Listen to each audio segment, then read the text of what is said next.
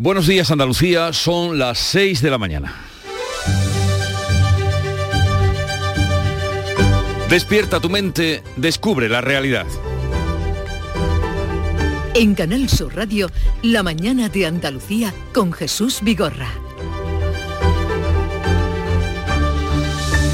Forbes, el periodista financiero escocés que fundó la conocida revista que lleva su nombre y que mide las grandes fortunas del mundo, dijo, en la carrera por el éxito, la velocidad es menos importante que la resistencia. Una máxima que hoy podemos aplicar a los vecinos de Chiclana, San Fernando y Cádiz que después de 16 años de espera podrán subir al tranvía que hoy recorrerá la bahía de Chiclana, Cádiz y viceversa, pasando por San Fernando en 24 kilómetros con 21 paradas y que ha doblado el presupuesto inicial de la obra. Este será un asunto principal hoy para los usuarios de la Bahía de Cádiz, pero también para todos nosotros, por lo que supone poner en funcionamiento un proyecto que estaba en vía muerta y por la esperanza que puede despertar en los jiennenses que llevan desde 2009 esperando que algún día se reactive su tranvía. Asunto que trataremos con la consejera de Fomento, Marifran Carazo, que estará con nosotros a partir de las 8 de la mañana en el día de la inauguración de el Tranvía, como así se llama el de Cádiz. Otra noticia que les puede interesar es saber que desde hoy y hasta el 9 de noviembre queda abierto el plazo para solicitar el cheque escolar de 100 euros que pueden pedirlo las familias con menos de 5 miembros que no superen los 15.000 euros de renta. Y fuera ya de nuestro país, también día de estrenos, porque Reino Unido e Italia inician un nuevo tiempo a la vez que con nuevos primeros ministros. El conservador británico, británico Rishi Sunak promete enderezar la economía y anuncia medidas difíciles. La ultraderechista Meloni en Italia promete cumplir las reglas de la Unión Europea. En Canal Sur Radio, La mañana de Andalucía con Jesús Vigorra. Noticias. ¿Qué les vamos a contar con Manuel Pérez Alcázar? Buenos días, Manolo. Buenos días, Jesús Vigorra. Y el tiempo lo primero.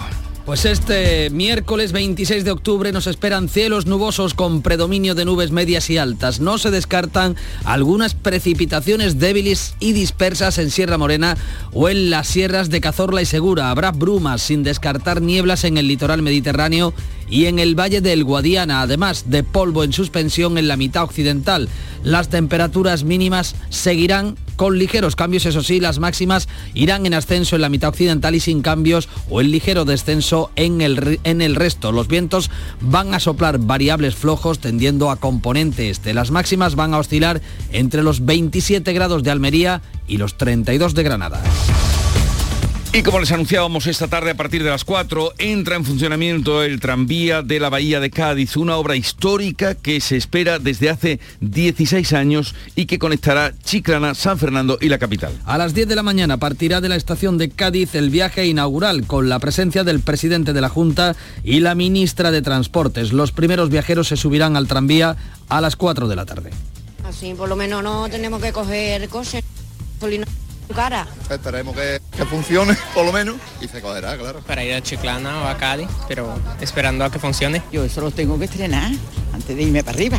El tranvía funcionará cada día desde las 5 y 20 de la mañana con una frecuencia de media hora o una hora dependiendo de los tramos y de que sea fin de semana. La mitad de los trayectos serán directos entre Chiclana y Cádiz y los demás con transbordo. Los precios van a oscilar entre los 89 céntimos y los 2 euros con 18 céntimos. Día de estreno en la Bahía de Cádiz y también plazo que se abre por parte de la Junta para destinar una inversión de emergencia de 4.000 millones de euros frente a la sequía en cinco años. El plan denominado SOS se centra en la regeneración de aguas que permitirá la recuperación de 120 hectómetros cúbicos y la sustitución de acuíferos subterráneos. El presidente Juanma Moreno lamenta que el gobierno central reduzca un 12% la inversión en materia de aguas en los próximos presupuestos. Y ahora que tenemos un problema hídrico, lejos de sumar recursos, nos quita recursos. Hemos ahogado una parte de nuestra economía, queremos asfixiar una parte de Andalucía. Con los embalses andaluces al 39% de su capacidad, cinco puntos menos que en agosto, el Consejo de Gobierno ha nombrado a los miembros del Comité de Expertos de la Sequía que va a asesorar en políticas hídricas. Por otra parte, desde este miércoles se puede solicitar el cheque escolar de 100 euros de la Junta para familias con renta inferior a 15.000 euros. Dinero que afronta los gastos de material escolar, uniformes, comedor, aula matinal o actividades extraescolares ante la subida de la inflación. Su percepción será compatible con cualquier beca o ayuda al estudio de la Junta o de la Administración del Estado y también de las corporaciones locales. Se va a abonar en un pago único de 100 euros por hijo mediante transferencia bancaria. El Congreso de los Diputados debate hoy las enmiendas a la totalidad de los presupuestos generales del Estado. Saldrán rechazadas con los votos de la mayoría de investidura. Debate que comienza a mediodía, las ocho enmiendas a la totalidad que defienden PP, Vox, Ciudadanos, Junts, la CUP, eh, y Foro Asturias van a ser rechazadas. Los presupuestos pasarán el trámite con los socios nacionalistas e independentistas del gobierno. Las cuentas llegan a este debate con un varapalo de la Autoridad Independiente Fiscal que apunta a que España podría entrar en recesión en 2023. La vicepresidenta de Asuntos Económicos, Nadia Calviño, está convencida de que España mantendrá el dinamismo. Lo que vemos es que la economía española sigue hasta hoy con, dinamismo, creando empleo y esa es la base sobre la, que hemos, sobre la que trabajamos y sobre la que hemos elaborado unos presupuestos generales del Estado que son además particularmente prudentes precisamente por el entorno de gran incertidumbre generado por la guerra. El PNV ha logrado que el Gobierno reconozca la oficialidad de las selecciones de, de, deportivas vascas de pelota y de surf. Esquerra Republicana sigue exigiendo la rebaja del delito de sedición, pero el Gobierno dice que no hay mayoría para hacerlo El PSOE pide retrasar una semana más el plazo de enmiendas a la ley trans en contra de la presión de sus socios de Unidas Podemos. El plazo de presentación de enmiendas termina hoy, pero en la mesa del Congreso se va a decidir esta mañana si se amplía después de que el PSOE haya avanzado que pedirá una semana más de plazo. Sería la cuarta prórroga en, corta, en contra de la urgencia que vienen planteando los socios de Unidas Podemos, PP y Vox también piden ampliación del plazo, por lo que todo apunta a que, vas, a que va a salir adelante. Rectificación del PSOE al más alto nivel tras la repercusión de la entrevista en estos micrófonos. Las, los socialistas invitan ahora a Alfonso Guerra al acto por el 40 aniversario de la primera victoria electoral. El PSOE de Sevilla se ha apresurado a enmendar el olvido en la invitación de la Dirección Federal al acto que se va a celebrar el sábado en Sevilla. Guerra, protagonista de la primera victoria electoral socialista que se va a conmemorar, desvelaba en estos micrófonos que no había sido invitado y avanzaba que ya no aceptaría una invitación. Diría que estaba la cosa un poquito atrasada ya, ¿no? Está un poquito atrasada. Un poquito. Tenía, que tenía usted ya planes. Pues sí, pues sí. La mayoría de los varones socialistas ha excusado su ausencia del acto. De momento solo han confirmado el andaluz Espadas y la balear Armengol. Guerra se ha mostrado crítico con la negociación del gobierno de Pedro Sánchez con Bildu y Esquerra, especialmente por la rebaja del delito de sedición. El ex vicepresidente del gobierno ha criticado que sea un ministro y no el partido quien esté negociando con el PP la renovación del Consejo General del Poder Judicial. He estabilizado el incendio forestal de Gorafe en Granada. El Infoca ha dado por estabilizado esta noche el incendio declarado este martes. Han llegado a trabajar 34 bomberos y cuatro técnicos y agentes de medio ambiente. Continúa ahora un retén en las labores de extinción. Muere el conductor de una grúa en accidente laboral en Almería. En lo que va de año han fallecido 18 trabajadores en el Tajo, en esta provincia. El accidente se ha producido tras el choque entre un camión y la grúa que manejaba la víctima en la rotonda del estadio de Almería. El camión arrollaba al conductor de la grúa que intentaba ayudar a un coche averiado. Este es el decimoctavo trabajador fallecido en accidente laboral en la provincia este año. La Junta ha convocado la Comisión de Prevención de Riesgos Laborales para analizar la situación. Ya en deportes, el Sevilla vence 3 a 0 en Champions y se garantiza la continuidad en competiciones europeas. El equipo de San Paoli logra una victoria que le garantiza un gris tercer puesto para continuar en la Europa League. El Madrid perdió ante el Leipzig y hoy se juegan el pase a la siguiente ronda el Barcelona y el Atlético de Madrid. Así viene el día, enseguida empezamos a desarrollar estos temas, pero antes cómo lo refleja y lo cuenta la prensa que ya ha repasado y resumido para ustedes. Paco Ramón, buenos días. Muy buenos días, Jesús. No hay un tema conductor en las principales portadas de los diarios, aunque algunas noticias, como es obvio, se repiten. En Andalucía, la primera de ABC de Sevilla dedica la fotografía esa victoria del Sevilla en Champions, que le garantiza seguir jugando en Europa, pero abre con el titular El gobierno no ve coste electoral en la rebaja de la sedición y pide un gesto a Esquerra Republicana. La portada de Sur es para Oliver, el niño malagueño de dos años que vuela de México a Barcelona para ser operado de un tumor cerebral. En el campo de Gibraltar, el Europa Sur destaca que el gobierno ha rechazado la petición del referéndum en la línea para convertirse en ciudad autónoma. El país abre a cuatro columnas eh, con el último estudio sobre el cambio climático. Dice que la crisis climática golpea la salud de la población mundial y añade un alarmante subtítulo con declaraciones del secretario general de la ONU, de Antonio Guterres. El cambio climático nos está matando. El mundo titula que Sánchez solo moviliza el 20% de la, de la inversión del motor prometida. La fotografía es para el pequeño Oliver. Y en los digitales destacamos hoy el español y una encuesta, la del Confidencial. El español dice que la cena del CNI catalán que grabó la Guardia Civil eh, recogía estas declaraciones. El Estado está débil, no aguanta otro referéndum. Son una reunión del año 2019. Y el Confidencial, en su observatorio electoral, destaca que Sánchez recorta a la mitad la ventaja del PP en solo dos semanas. Y vamos a ver qué los diarios del mundo, la prensa internacional. Beatriz Almeda, buenos días. Muy buenos días. Rishi promete enmendar los errores. Así titula el Express de Londres sobre una imagen muy repetida hoy en toda la prensa, la de Carlos III estrechando la mano de Sunak cuando lo recibió en audiencia para, para encargarle la formación de gobierno. En el Corriere de la Sera, conversación telefónica Meloni-Biden. Meloni agradece al presidente Biden sus felicitaciones por su nombramiento como primera ministra y reitera la profunda amistad que une a Italia y a Estados Unidos. En el Süddeutsche Zeitung alemán, lo que Scholz tiene que discutir con Macron, armamento y gasoductos se reúnen hoy en París, seguro que van a hablar del proyecto de tubería entre Barcelona y Marbella. El Isbestia de Rusia dice que el mercado de deuda ruso se hunde por segunda vez en un año. Debe ser serio porque no es habitual leer informaciones negativas en los periódicos rusos. Por último, en Le Matin de Marruecos cuentan lo mismo que nuestros periódicos aquí. Igual, podría ser una información de cualquier periódico andaluz. El retraso de las lluvias amenaza los cultivos de otoño y repercute en los forrajes tempranos como cebada y avena, lo que incide en la ganadería y en la producción de la leche y la carne roja. Otro año de sequía sería una catástrofe. Otro año de sequía, la sequía que nos atenaza y la mañana que despertó cómo y de qué manera Charo Padilla en el Club de los Primeros. Ya tienes la respuesta, querido. Magníficamente bien. Por la mañana a las 5 de la mañana todo eso. Me alegro de tanta motivación. Y cordialidad. Hoy los miércoles eh, siempre hablamos con, especialmente con transportistas, hemos hablado con eh, tío y sobrino, Álvaro y Jaime. Álvaro tiene, Jaime tiene 29 años y ya va con su eh, paquetería.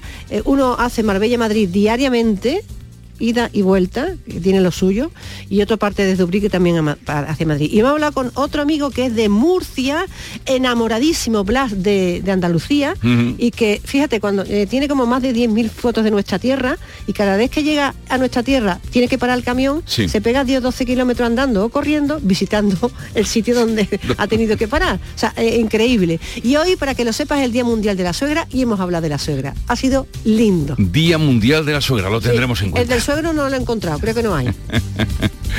Vamos a ver cómo viene el día. Jorge González nos lo adelanta. Jorge, buenos días. Hola, Jesús, ¿qué tal? Muy buenos días. Eh, esta mañana en Cádiz, la ministra de Transporte Raquel Sánchez y el presidente de la Junta de Andalucía, Juan Manuel Moreno, van a asistir al viaje inaugural del tren de la Bahía de Cádiz, ese tranvía que va a unir Cádiz con Chiclana de la Frontera. Será a las 11 de la mañana en esta última localidad cuando realicen el acto oficial de inauguración de este esperadísimo tranvía. Hoy estaremos también pendientes del Pleno del Parlamento Andaluz, que incluye la elección del presidente del Consejo de Administración de la RTVA, el debate para la convalidación del decreto ley sobre la agencia TRADE y también los debates de totalidad de los proyectos de ley de policías locales de Andalucía y de función pública.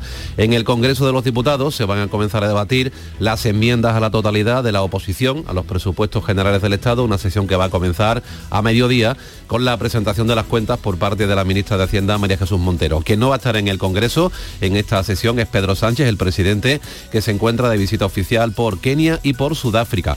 La primera escala hoy la hace en Nairobi. Pues así viene el día al que vamos a poner un poquito de música que nos llega de Canal Fiesta Radio.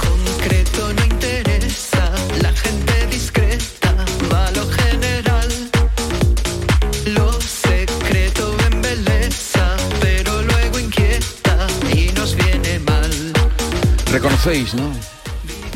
Incombustible. Sí, sí, sí, incombustible. Olvido cara, ¿no?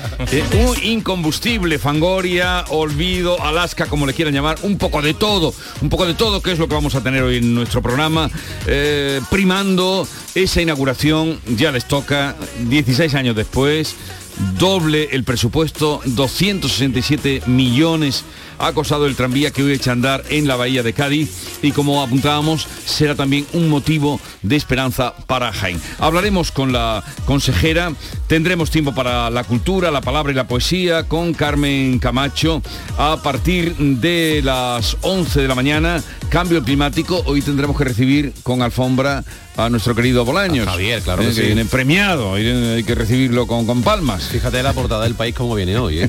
También. Es un poco las noticias del cambio climático Sí, no son tremendas, ¿eh? Terribles, son terribles. Pero eh, Javier Bolaños está haciendo una labor muy meritoria en convencer a los que todavía no quieren ver lo que tienen delante de sus ojos. Y terminaremos con la visita de Laura Vital, que viene a nuestro programa para presentarnos su último trabajo.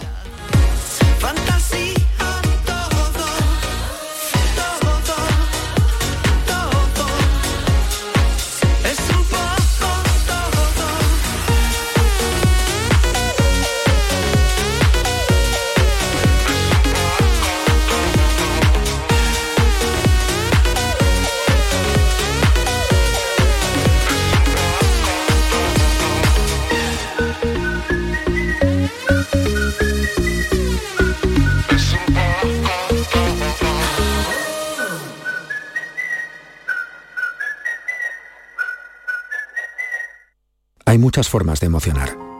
A veces es algo tan grande como una obra de arte. Otras es tan breve como un silencio.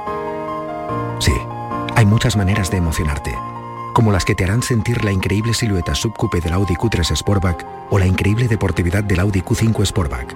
Porque si buscas nuevas emociones, las encuentras. Disfruta sin esperas de las unidades disponibles. Red de concesionarios Audi. Hola, hijo. ¿Cómo te van las cosas? Dice mi mujer que trabajo demasiado y que tengo mucha tensión acumulada. ¿Tensión? ¿Y tú qué has hecho? Yo, garbanzos. Mmm, garbanzos. Anda, siéntate y come. Legumbres la pedriza. Tómate tu tiempo. La mañana de Andalucía. 6 y 17 minutos, seguimos en directo, les ampliamos eh, esas noticias que le venimos contando desde, desde las 6. Se inaugura finalmente el tranvía de la Bahía de Cádiz que va a unir Chiclana, eh, San Fernando y la capital. Será una apuesta de largo que contará en su primer trayecto con la presencia del presidente de la Junta, también con la presencia de la ministra de Transporte, Elena Colchero. Será una inauguración histórica, 16 años entre obras y pruebas, pero por fin hoy a las 10 de la mañana y desde la estación de Cádiz se pone en marcha el tram Bahía. La hora prevista de llegada a Chiclana, la estación de Pelagatos, será a las 11 y cuarto de la mañana, momento en el que dará comienzo el acto central de esta puesta en funcionamiento, con palabras del presidente de la Junta y la ministra de Transportes. El tranvía recorrerá cada día los 24 kilómetros que separan Cádiz de Chiclana, pasando por Puerto Real y San Fernando, con 21 paradas. Los precios oscilan entre los 89 céntimos para los viajes internos por los tres municipios y hasta un máximo de 2,18 euros para los trayectos de mayor recorrido. Y ojo, los usuarios tendrán que picar su billete o tarjeta al principio y al final del trayecto. En las máquinas habilitadas en cada peadero dentro de los vagones no habrá posibilidad de comprar el billete y la multa por viajar sin él puede costar 90 euros. Y bueno, muchas anécdotas hasta llegar hasta aquí. Una falsa avería en la calle Real. Durante las obras se encontraron 16 cañones de la Guerra de la Independencia y unas termas romanas. Los primeros usuarios se subirán al tranvía de la Bahía a las 4 de esta tarde, por fin, tras casi 16 años de espera. Pues eh, Rifirrafe en el Senado la pasada tarde a cuenta de las infraestructuras y de la participación del Gobierno central en la construcción de ellas en Andalucía. Una polémica que saltaba en una pregunta del senador popular Elías Bendodo a la ministra de Transporte Raquel Sánchez. Aseguraba el dirigente popular que el Gobierno mm, deja mm, Andalucía este año, mm, deja a deber 100 millones de euros y que se ha quedado el 40% de las inversiones previstas para este 2022 sin ejecutar. Cuéntanos, Isabel García. Se quedan en el tintero, según Bendodo, el tren de la Costa del Sol y la S30 de Sevilla, pero además el Gobierno, según él, incumple el Estatuto de Autonomía, dejando de lado la obligación de invertir según el peso poblacional. Esta comunidad pierde de entrada al menos casi 100 millones de euros, con los que se podría construir, por ejemplo, 20 centros de salud. Si esto qué es, insolvencia La ministra Raquel Sánchez niega la mayor. Dice que el gobierno de coalición ha invertido 2.600 millones desde 2018 y ha acometido inversiones que el PP siempre dejó de lado, como acabar con el aislamiento de Granada por tren o implementar las líneas Avant, y acusa a los populares de que su fórmula la bajada de impuestos no funciona. Lo que resulta paradójico es que ustedes pidan más recursos al Estado para financiar, entre otras cosas, lo que me está diciendo aquí, los centros de salud, cuando sean ustedes los maestros en aplicar rebajas a impuestos que solo benefician al 0,2% de la población. Bendodo insiste en que Andalucía está infrafinanciada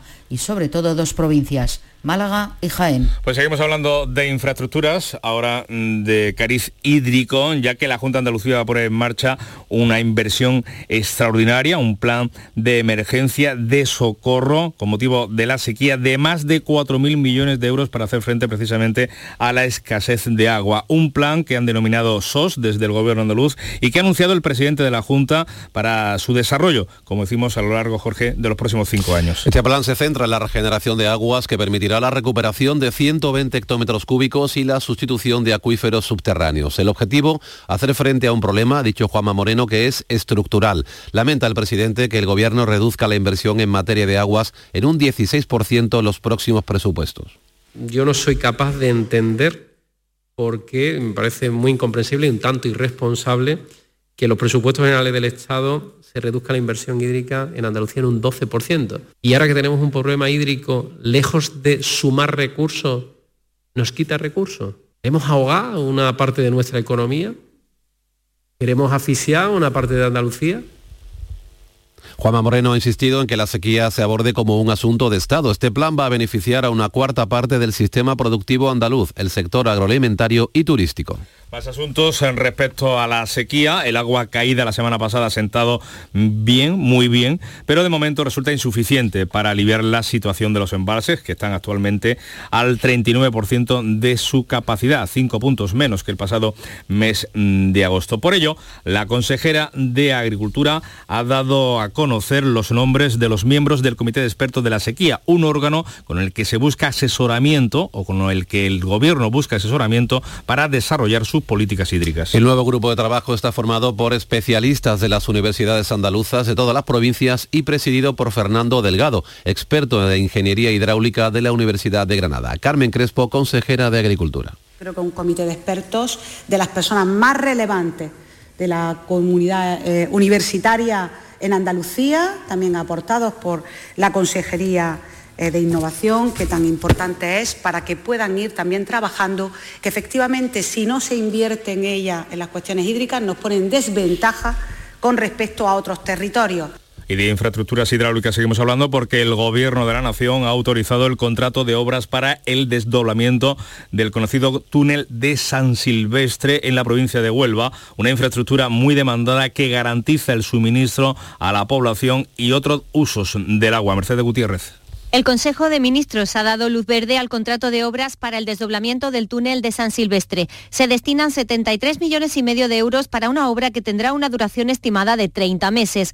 El nuevo túnel duplicará el caudal actual, por lo que se garantizará el suministro de agua a la población y otros usos, entre ellos el riego y la industria. Además, facilitará la recuperación de los acuíferos de la zona, favoreciendo el equilibrio hídrico del entorno, en especial del Parque Nacional de Doñana. Pedro Tejada, portavoz de la plataforma del túnel de San Silvestre en Huelva. Es una realidad ahora que se plasmará, mm, digamos, en momentos estupendos para Huelva, porque es una obra importante, no solo por temas de regadío ni por temas de industria, sino sobre todo por el abastecimiento mm, que tiene que tener Huelva en plena eh, tecnología y en plena forma de que nos llegue el agua a los grifos. Las actuaciones se llevarán a cabo en las localidades de Sanlúcar de Guadiana, Villanueva de los Castillejos y El Granado pues eh, falta de lluvias, sequía y calor también en este mes eh, de octubre que va a ser el más, el más caluroso desde que hay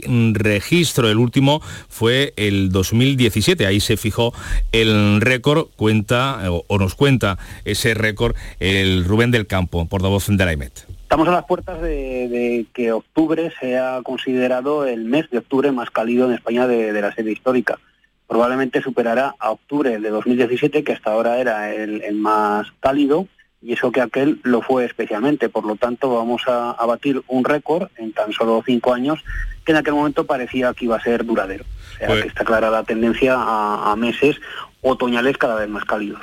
Pues eh, de calor seguimos hablando de cambio climático porque la revista científica de Lancet publica hoy un estudio en el que dice que el cambio climático mata y cada año mata a más gente en todo el planeta. Las muertes relacionadas por las alta- altas temperaturas han aumentado un 68% en los últimos cinco años. La mayor incidencia se da en mayores de 60 años y en niños de países en desarrollo, aunque recoge que ningún país está seguro. España es el país de Europa con más riesgo de fallecimientos por calor. La autora de este séptimo informe, la cuenta atrás, Marina Romanello, advierte que la salud está a merced de los efectos de los combustibles fósiles.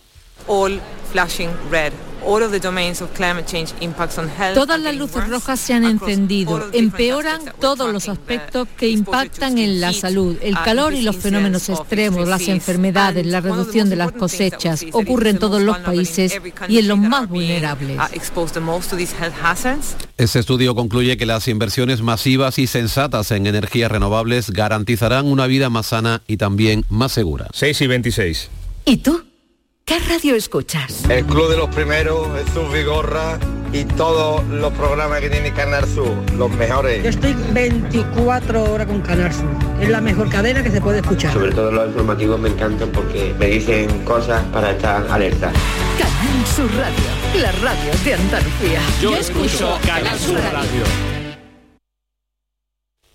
Seguimos contándoles eh, más noticias eh, de este miércoles. Desde hoy se puede solicitar el cheque escolar de la Junta, cheque de 100 euros por hijo escolarizado que dará el gobierno andaluz a las familias con una renta inferior a los 15.000 euros. Dinero que servirá para afrontar los gastos de material escolar, uniformes, comedor, aula matinal o actividades extraescolares ante la subida de la inflación. La consejera de Desarrollo Educativo, Patricia del Pozo, anima a que se solicite.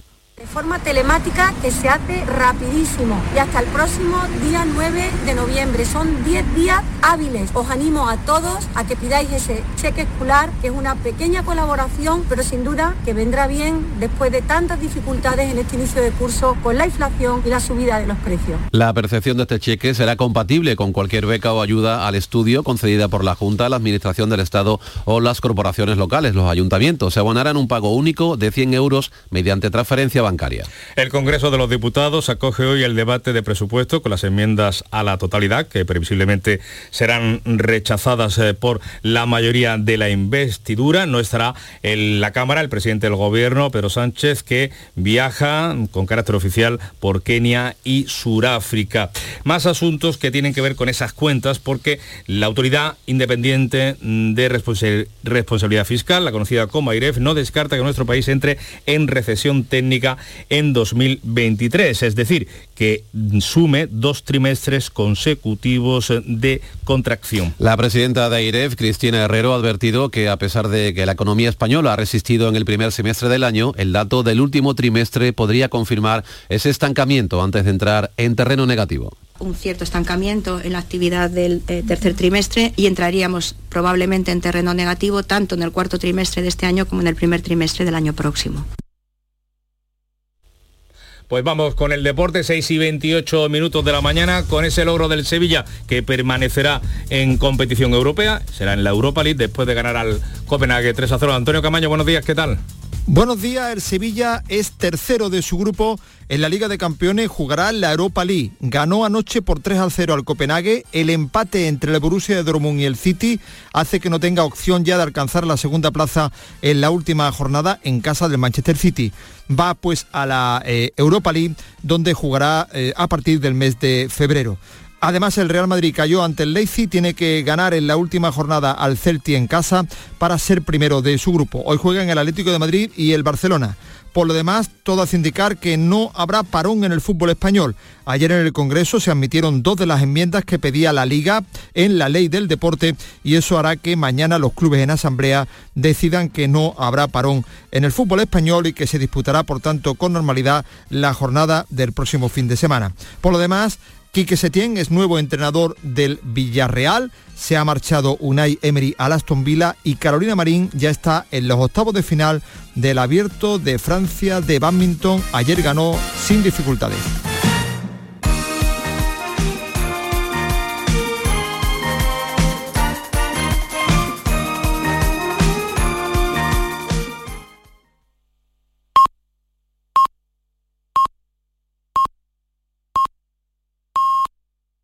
Andalucía son ya las seis y media de la mañana.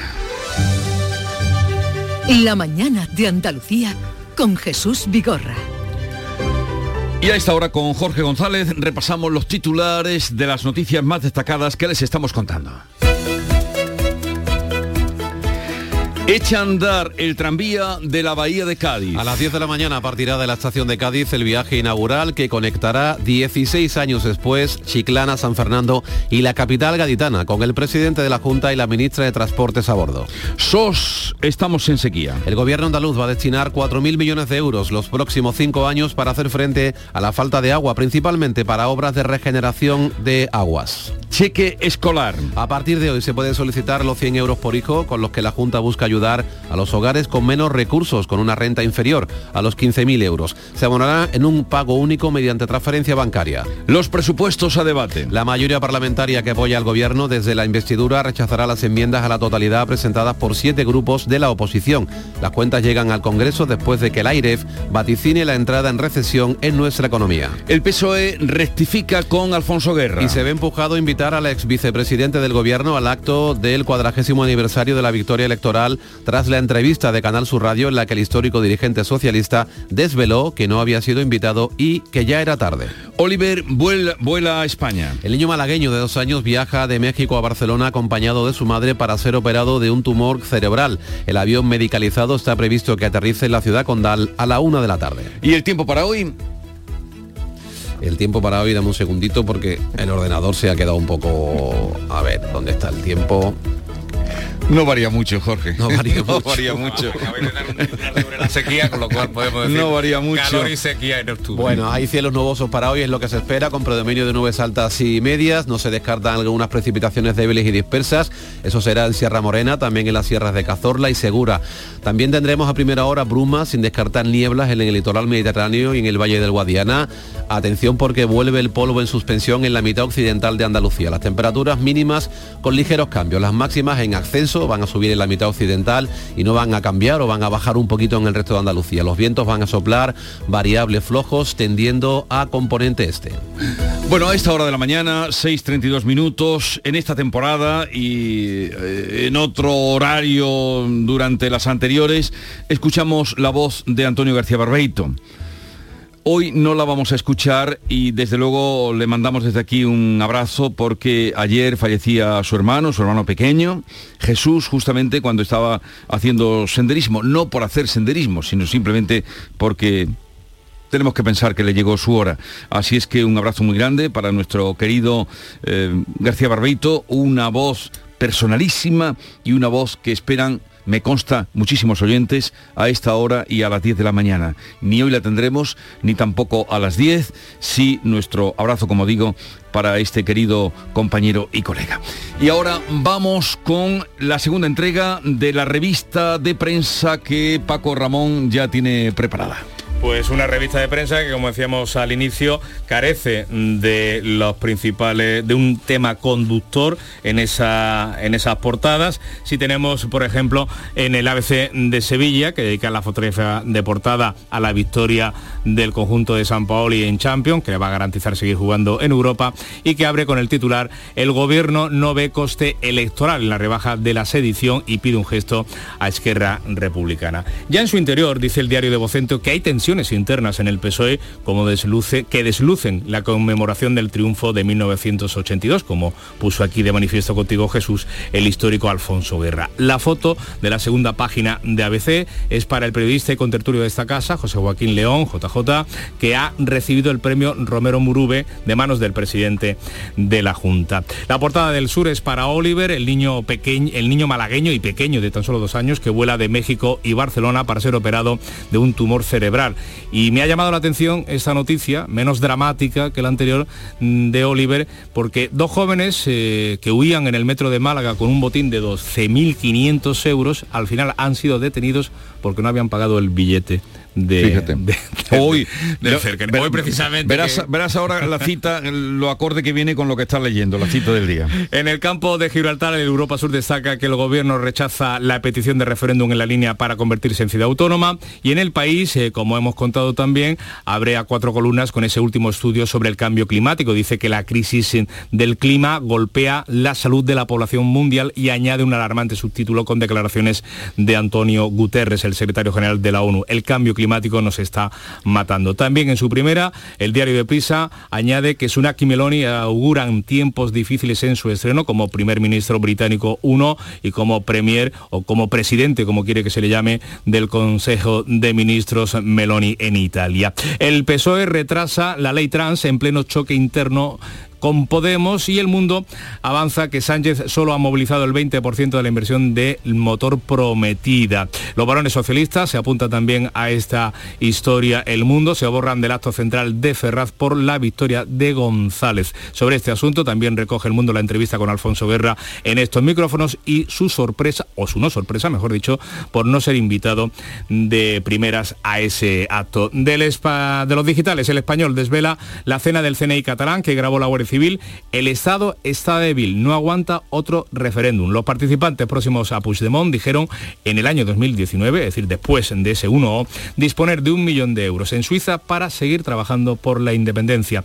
Observatorio Electoral del Confidencial, Sánchez recorta la mitad la ventaja del PP en dos semanas. El efecto Feijó se, se diluye, según estos números. El PP lograría eh, 122 escaños, el 30% de los votos. El PSOE casi 27% de los votos y ya más de 100 diputados. Y cerramos eh, con los económicos. Nos quedamos con este eh, titular de cinco días. Galán crea la figura de consejero delegado, pero mantiene todos sus poderes en Iberdrola. La eléctrica nombra CEO a Armando Martínez, actual director general de negocios.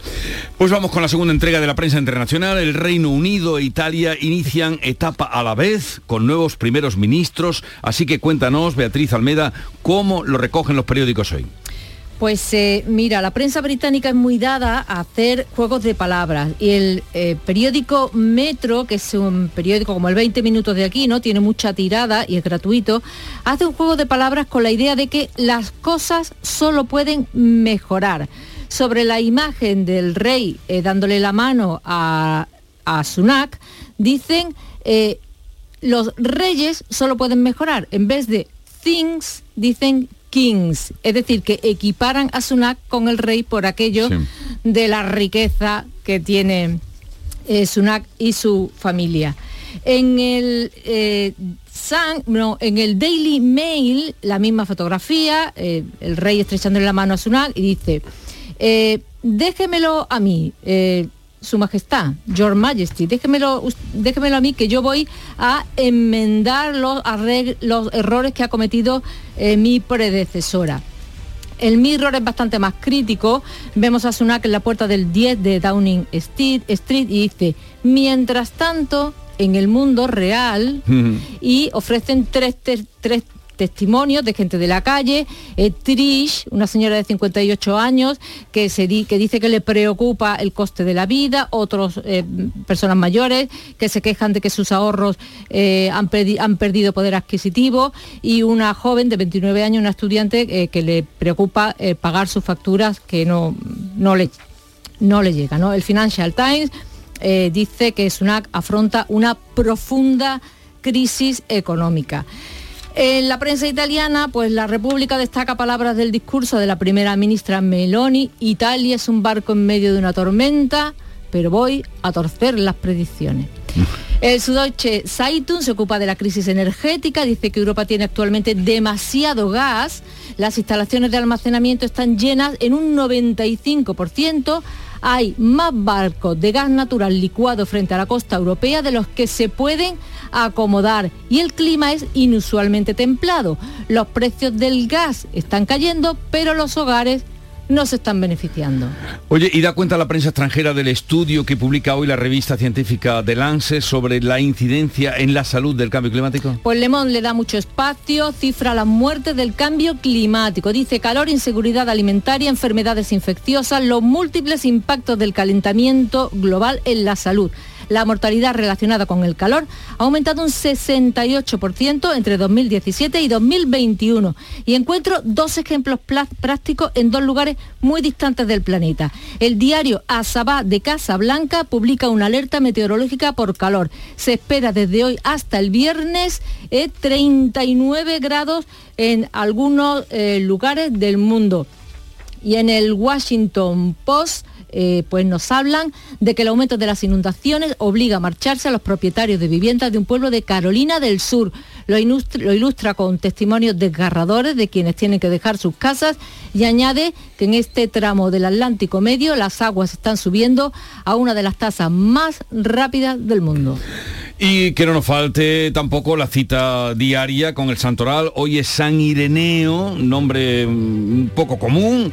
Eh, fue el cuarto sucesor de San Pedro en la sede romana y las efemérides nos llevan a 1965 cuando los miembros de la banda de rock Los Beatles recibieron la Orden del Imperio Británico, la recibieron muy pronto, en el año 1965. Y tal día como hoy, 1990, era la primera visita oficial de Mikhail Gorbachev a España, que también a su vez era la primera visita de un presidente soviético a nuestro país.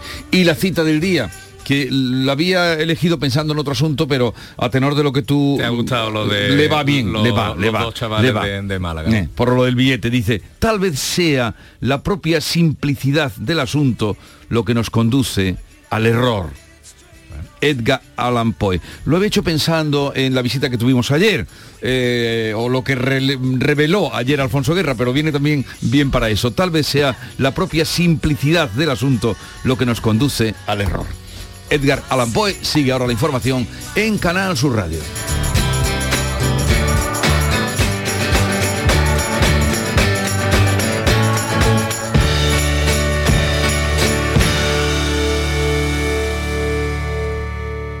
Precios locos en Rapimueble. Solo esta semana. Apilable de salón 279 euros. Cheslon 449 euros. Aprovecha solo esta semana y paga en 12 meses sin intereses. Más de 200 tiendas en toda España y en rapimueble.com. Prepárate que llega tu mejor ocasión. Ya está aquí el Salón del Motor de Ocasión de Sevilla, del 28 de octubre al 1 de noviembre. La más amplia gama de vehículos de ocasión kilómetro cero y seminuevos de las principales marcas y modelos. Aprovecha la ocasión del 28 de octubre al 1 de noviembre en Fides. La mañana de Andalucía.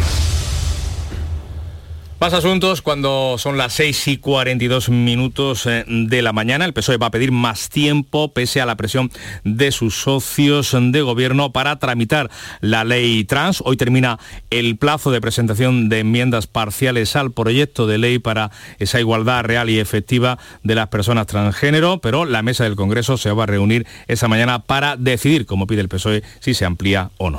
Vuelve así la atención al gobierno por la decisión del Grupo Socialista de pedir este nuevo retraso será el sexto, una vez, esta vez de una semana, en la presentación de enmiendas a esta ley trans. El portavoz de Unidas Podemos, Pablo Echenique, le pide al Partido Socialista que se cierre ya la tramitación parlamentaria, con este argumento. Cada día que pasa y esta ley no está aprobada, las personas trans en España sufren una discriminación tremenda. Poco antes, la portavoz del Gobierno, Isabel Rodríguez, se limitaba a elogiar el trabajo que se está realizando, obviando el malestar de sus socios. El Gobierno está muy orgulloso del trabajo que, hemos hecho y también eh, respetuoso con el trabajo que ahora tienen por delante los grupos eh, parlamentarios. Pero de momento, los socialistas aseguran o han adelantado que no van a tocar la autodeterminación de género en la ley trans, aunque sí reconocían que querían reforzar la seguridad jurídica del texto al augurar que Vox la llevará al Tribunal Constitucional. Otra negociación, esa parece más cercana a su fin, es la mm, de la renovación del Consejo General del Poder Judicial. Coinciden la portavoz del Gobierno y la secretaria general del PP en que está muy avanzada, pero hay al menos un escollo y es que Unidas Podemos insiste en que un puesto sea para Victoria Rosell, la actual delegada para la violencia de género. Y repasamos ahora sí esa entrevista de Jesús Vigorra con Alfonso Guerra aquí en estos micrófonos en Canal Sur Radio, una entrevista que ha provocado que el PSOE se apresure a invitar al histórico dirigente socialista a ese acto del 40 aniversario de la victoria electoral que se celebrará el próximo sábado en Sevilla. El ex vicepresidente del gobierno desvelaba en estos micrófonos que no había sido invitado y que desconocía los motivos para no estar junto a Felipe González y Pedro Sánchez en Fibes. ¿A usted han invitado? A mí no. A mí tampoco. No me lo puedo creer. Bueno, pues tiene usted que hacer un esfuerzo, ¿eh? Algún esfuerzo de, de creencia porque yo no miento. Ni ahora, ni antes, ni nunca. Luego llegaría esa invitación, pero antes de conocerse ya adelantaba Guerra su respuesta. Leche Vigorra le ha preguntado y, y no hemos caído en invitar Le- al señor le Guerra. que estaba la cosa un poquito atrasada ya, ¿no? Un poquito atrasada. un poquito. Tenía, que tenía usted ya planes. Hombre, sí, pues sí. Protagonista de aquella foto histórica levantándole el brazo a Felipe González, asomados a una ventana del Hotel Palace en Madrid, hoy su postura crítica con los apoyos parlamentarios de Pedro Sánchez, entre ellos Esquerra y Bildu, pueden explicar su ausencia. Preguntado quién es más de izquierdas, si él o Pedro Sánchez, responde de manera formal. ¿Pedro Sánchez es más de izquierdas que usted? No me interesa el tema. Bueno, pasemos a otro asunto. Está claro, ¿no? Quien fuera número dos del gobierno y del PSOE ha advertido a su partido que las consecuencias electorales que pueden traer la negociación en curso con Esquerra Republicana para rebajar las penas por el delito de sedición. La gente tiene intuición, a lo mejor no tiene el background, el conocimiento profundo de los datos, pero tiene, tiene olfato. Y todo ese tipo de negociación la gente no lo acepta. Y yo creo que electoralmente va a ser dañino para el PSOE. El ex vicepresidente del gobierno ha criticado que sea un ministro y no el partido quien esté negociando con el PP la renovación del Consejo General del Poder Judicial, pero ha defendido el actual sistema de elección de los jueces, no en vano, es fruto de la reforma que implantó el gobierno del que formaba parte en 1985. Y una misión del Parlamento Europeo va a visitar Cataluña para analizar si se cumple el 25% de enseñanza en castellano establecido por ley o hay discriminación lingüística. Para ello van a reunirse con las familias afectadas para comprobar si se están respetando esos eh, mm, derechos. Vamos ahora con el último apunte electoral, ese observatorio que publica hoy el diario El Confidencial, un diario que señala que Sánchez recorta a la mitad la ventaja del PP en dos semanas y logra diluir el efecto Feijo. Según esa encuesta del Confidencial, el PSOE lograría el 26,8% de los votos y 103 diputados. Los populares siguen en cabeza, pero retroceden hasta el 30% y 122 escaños. La distancia porcentual entre ambos pasa de 7,1 a tan solo 3,2 puntos. En el bloque de la derecha hay fatiga tanto en el PP como en Vox. Juntos sumarían 173 escaños que, contando con el diputado de Navarra Suma, les dejaría a dos de la mayoría absoluta. La Hermandad de la Macarena y el Gobierno están en total sintonía para cumplir la ley y exhumar los restos de Keipo de Llano y Francisco Borquez de la Basílica. En Canal Sur, el secretario de Estado de Memoria Democrática, Fernando Martínez, ha agradecido la respuesta de la Hermandad Sevillana para que se cumpla la ley. Muestra una total sintonía con la carta que le había enviado. Me decía incluso que es la primera circular oficial que a este respecto se le remite a la Hermandad de la, de la Macarena y, nada, su idea fundamental es eh, trabajar cuanto antes para, para resolver esta, esta cuestión. Y continúa la reorganización o la crisis interna en Vox, según se mire. La dirección sustituye ahora a la mano derecha de Ortega Smith. María Ruiz va a sustituir a Tomás Fernández, lo que supone el primer cambio con Ignacio Garriga al frente de la Secretaría General. Aquí en Andalucía, el Consejo de Gobierno ha aprobado el nombramiento de Marta Bosquet como presidenta del IFAPA, del Instituto de Investigación y Formación Agraria. La presidenta del Parlamento andaluz es la última incorporación de un miembro de la Dirección de Ciudadanos en diferentes escalas del Gobierno del Partido Popular. Y les contamos también que el gobierno, en este caso el de la Nación, ha rechazado la petición de la línea de su ayuntamiento para celebrar un referéndum y convertirse así, o tratar al menos de intentarlo en ciudad autónoma. El alcalde ha anunciado que no van a tirar a la, la toalla y que van a persistir en ello. Ángeles Carreras. Únicamente el Gobierno tiene competencia exclusiva para autorizar la convocatoria de consultas populares a través de un referéndum. Esta ha sido la respuesta del Consejo de Ministros a la petición del Ayuntamiento de la Línea. Con este paso se pretendía iniciar el proceso para la conversión del municipio en ciudad autónoma. Desde el Ayuntamiento el alcalde afirma que no van a rendirse. Juan Franco. No estamos de acuerdo, como ya, hemos comentado desde el principio llegaremos hasta donde haga falta, ya que nos estamos jugando el futuro de nuestra ciudad ante la falta de medidas concretas que estamos sufriendo desde siempre para reconocer la situación singular que tenemos aquí en la línea de la Concepción. Que lo que está claro es que no nos vamos a quedar de brazos cruzados y seguiremos luchando, buscando un futuro mejor para nuestra ciudad. Franco ha anunciado que este miércoles informarán sobre los siguientes pasos que van a dar a partir de ahora. Llegamos así a las 7 menos 10 eh, de la mañana, es el tiempo de la información local, la más cercana aquí en la Radio Pública de Andalucía, en su emisora preferida, Canal Sur Radio también, Radio Andalucía Información.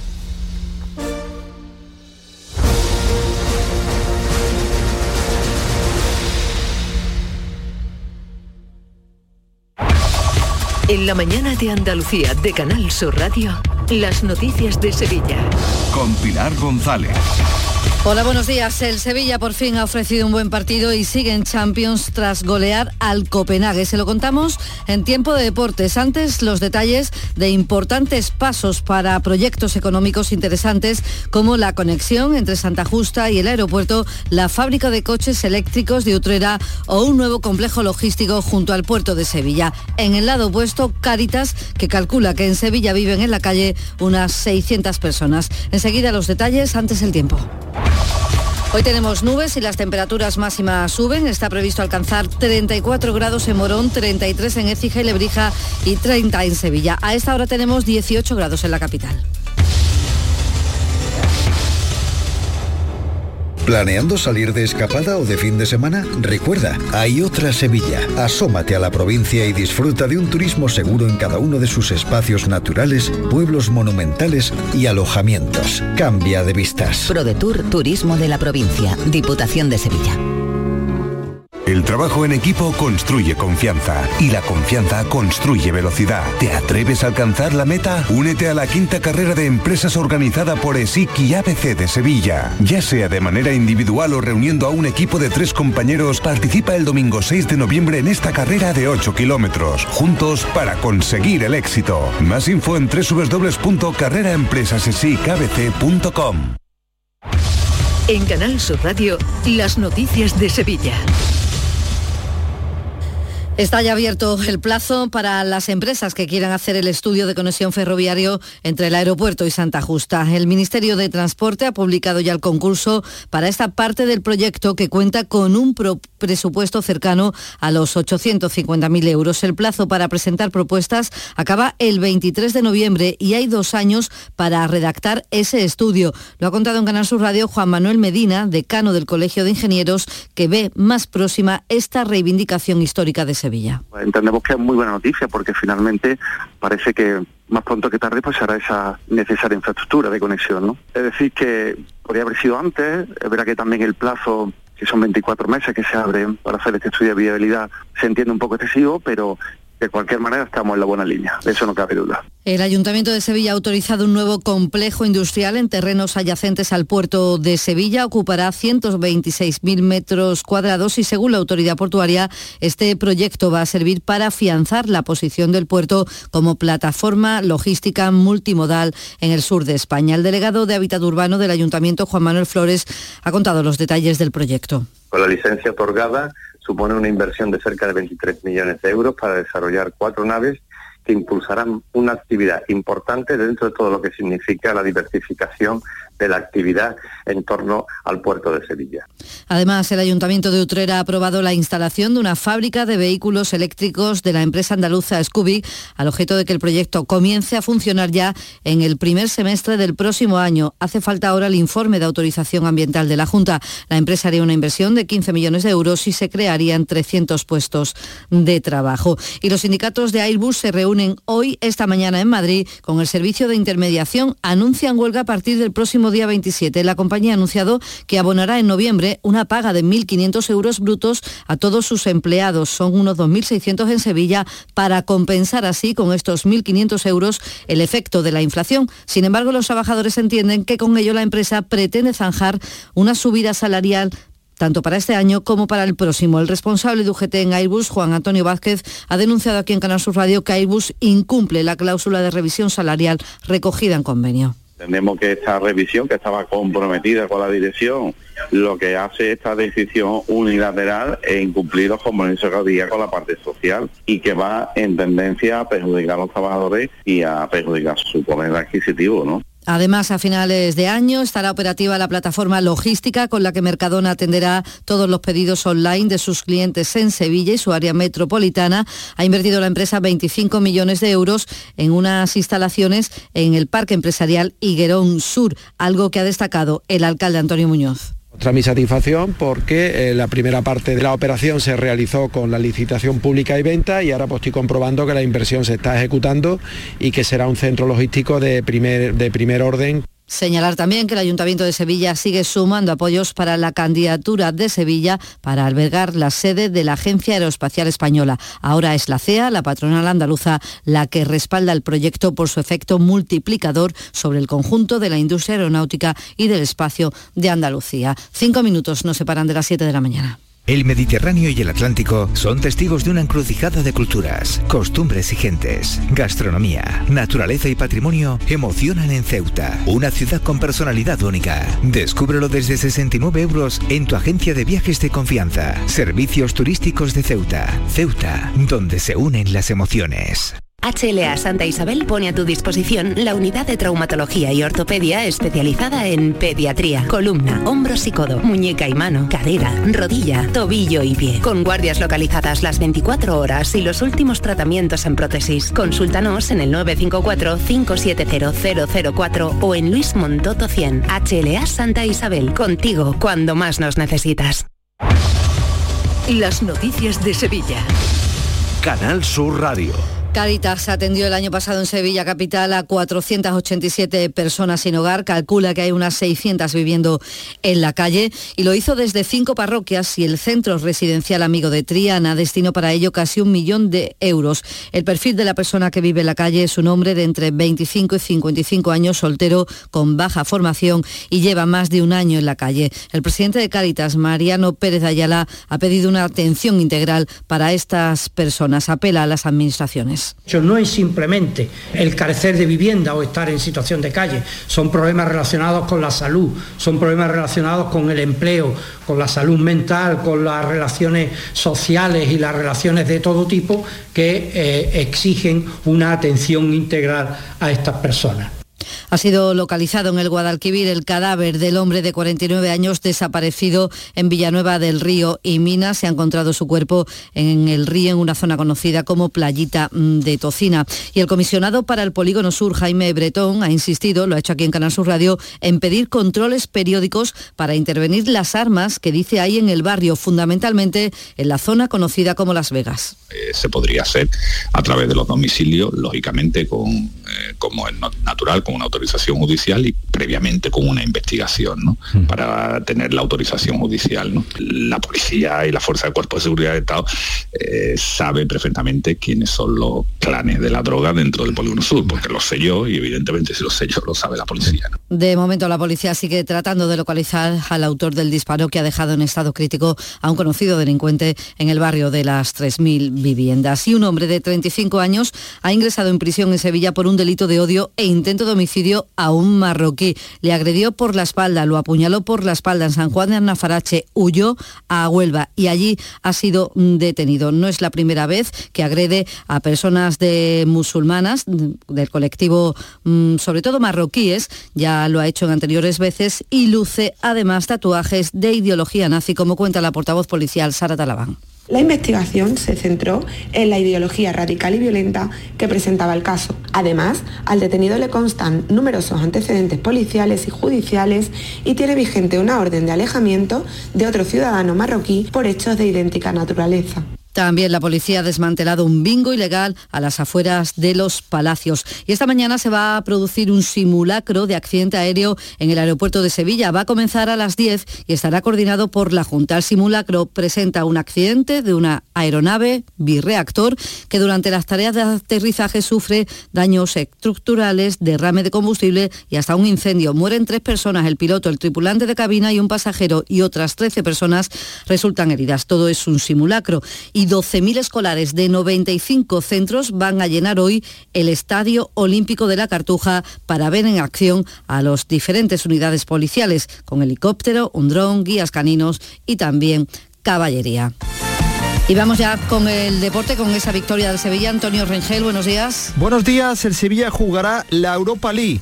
Ayer venció al conjunto de lo Copenhague por 3 a 0, pero el empate entre el Borussia Dortmund y el Manchester City le coloca ya en la tercera plaza sin opción a jugárselo en la última jornada frente al City. Hoy el Betis viaja hasta Bulgaria para jugar mañana frente al Ludogores.